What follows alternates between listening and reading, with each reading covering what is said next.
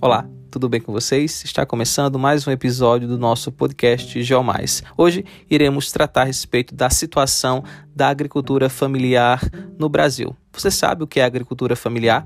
Como funciona? Quais são os seus dados? Será que existem programas de incentivo no Brasil? E quais os desafios da agricultura familiar em nosso país? Tudo isso e muito mais você irá escutar a partir de agora em nosso podcast. Então vamos lá?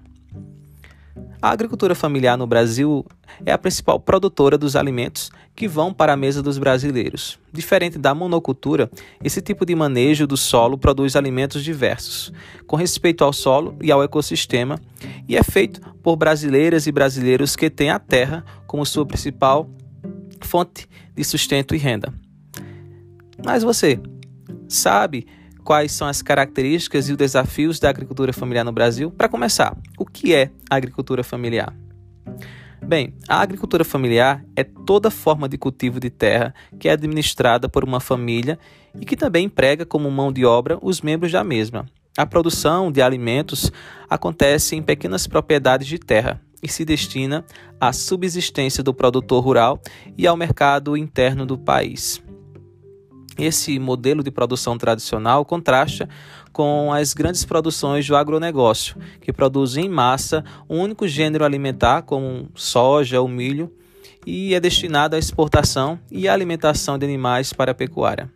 Como funciona a agricultura familiar?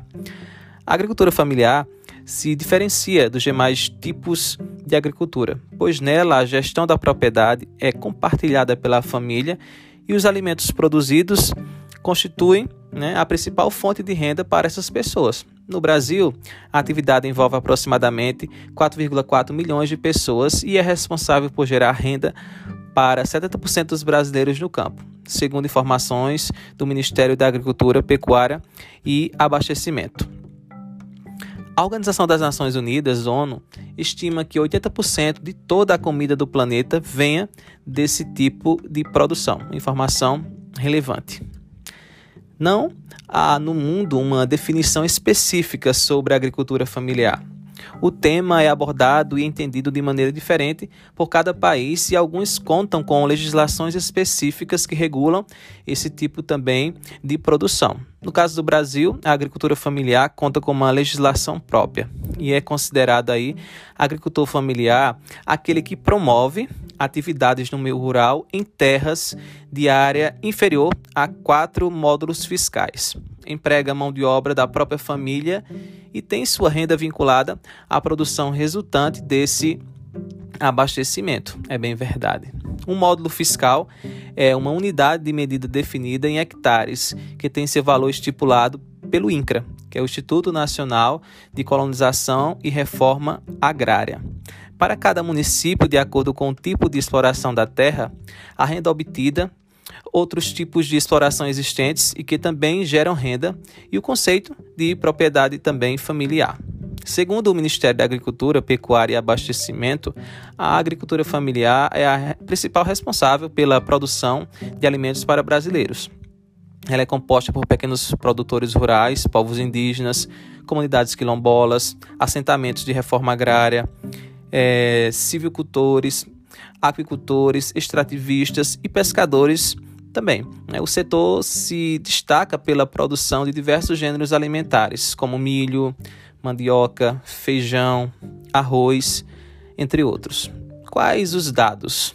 De acordo com o Censo Agropecuário de 2017, realizado pelo IBGE, 77% dos estabelecimentos agropecuários são classificados como sendo de agricultura familiar. A concentração desse tipo de produção é maior nas áreas norte e nordeste e em pontos da região sul do país. Os estados, por exemplo, do Pernambuco, Ceará e também do Acre possuem a maior concentração de agricultura familiar por área no país, enquanto os estados do Centro-Oeste e São Paulo são as regiões aí que possuem menores níveis de concentração. O, também o censo do IBGE de 2017 aponta ainda que a agricultura familiar no país é responsável por empregar mais de 10 milhões de pessoas e corresponde aí a 23% da área de todos os estabelecimentos agropecuários. Os homens representam 80%, mais de 80% né, dos produtores e as mulheres 19%. A faixa estaria a faixa etária de 45 a 54 anos. E é a que mais concentra agricultores aí, e apenas pouco mais de 5% deles complementaram ou têm né, o ensino superior em pequenos agricultores, né? Esses pequenos agricultores, na verdade, são responsáveis aí por produzir cerca de 70% do feijão nacional, 34% do arroz, 87% da mandioca, 60% da produção de leite e 59% do rebanho suíno, sendo que 50% das aves também e 30% dos bovinos. Mas será que existem de fato programas de incentivo no Brasil à agricultura familiar? No site da Embrapa, né, que é a empresa brasileira de, de pesquisa agropecuária, é importante destacar e também encontrar né, diversos programas de governo destinados direta ou indiretamente à agricultura familiar. O Programa Nacional de Fortalecimento da Agricultura Familiar, PRONAF, que é financiado pelo BNDES, né?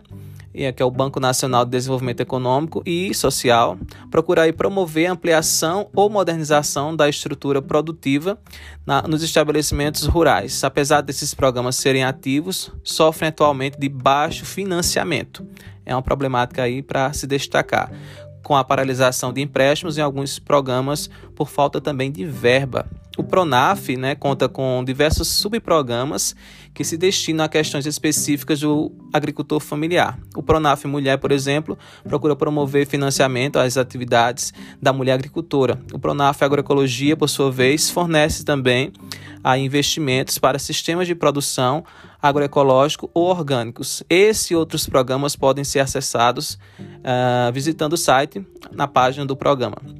Apesar, claro, da existência de diversos programas de incentivo à agricultura, né, o governo também é, congela diversas modalidades de financiamento ao pequeno agricultor, justificando aí ter atingido o comprometimento total de recursos disponíveis para a agricultura. Né? Então, é, tem essas questões que precisam ser é, citadas e resolvidas. Então, esses programas que sofreram paralisação em suas linhas de crédito, né, estão o programa de construção e ampliação do, de armazéns, programa de incentivo à inovação tecnológica na produção agropecuária, né, o Inova Agro, e programas também ah, de modernização da agricultura, conservação de recursos naturais, né, todas essas questões aí. Uh, o, Modera Agro também, que é um, e o Programa Nacional de Fortalecimento da Agricultura Familiar. Então, o aviso vinculado ao site né, do BNDES estava lá citando né, nesse período. E também existem desafios né, da agricultura familiar, muitos desafios, porque a maioria da produção alimentícia para os brasileiros é feita por camponeses e camponeses uh, do Brasil. Né?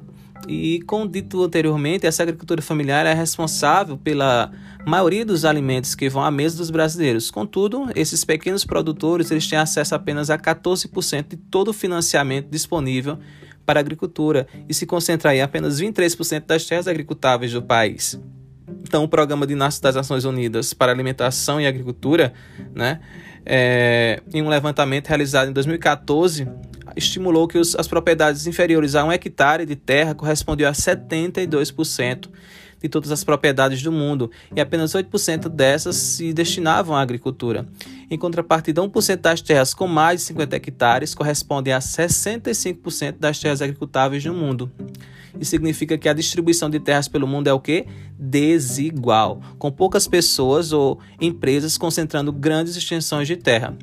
E aí, você já parou para pensar também a respeito da reforma agrária, né? outro ponto para se destacar. No Brasil, por exemplo, 63 milhões de hectares de terra são destinadas à agropecuária, com o agronegócio ocupando aí cerca de 61,6 milhões de hectares, de acordo com a Embrapa e o Censo Agrícola aí no ano 2017 recente, né? Então a predominância do agronegócio favorece e atrai grandes investimentos para o país, aumentando aí a busca e o valor também da terra, né? Então a busca por mais terras que possam ser exploradas coloca os pequenos agricultores do país em choque com interesses de grandes conglomerados nacionais e também internacionais da indústria agrícola produção agrícola industrial no Brasil conta com um forte lobby né, do governo à frente parlamentar da agropecuária que orienta suas políticas à promoção dos interesses dos grandes grupos agrícolas. Então, a busca pelo lucro por parte dessas grandes empresas privadas acaba sendo contraditória às necessidades da população, dos povos tradicionais do Brasil também, da fauna e da flora. Afinal, é errônea a ideia de que é o agronegócio que produz alimentos para o brasileiro. Os insumos dessa produção normalmente não se destinam à alimentação de seres humanos, mas para a produção de ração para animais, combustíveis, entre outros produtos também na indústria. E é isso, né? Por hoje é só. É, finalizamos agora essa questão da agricultura familiar que perpassa por muitos outros, uh, muitos outros pontos, né? E é bem complexo. Então, por hoje é só. É, agradeço a presença de vocês aqui e até o nosso próximo podcast. Eu espero você. Até lá.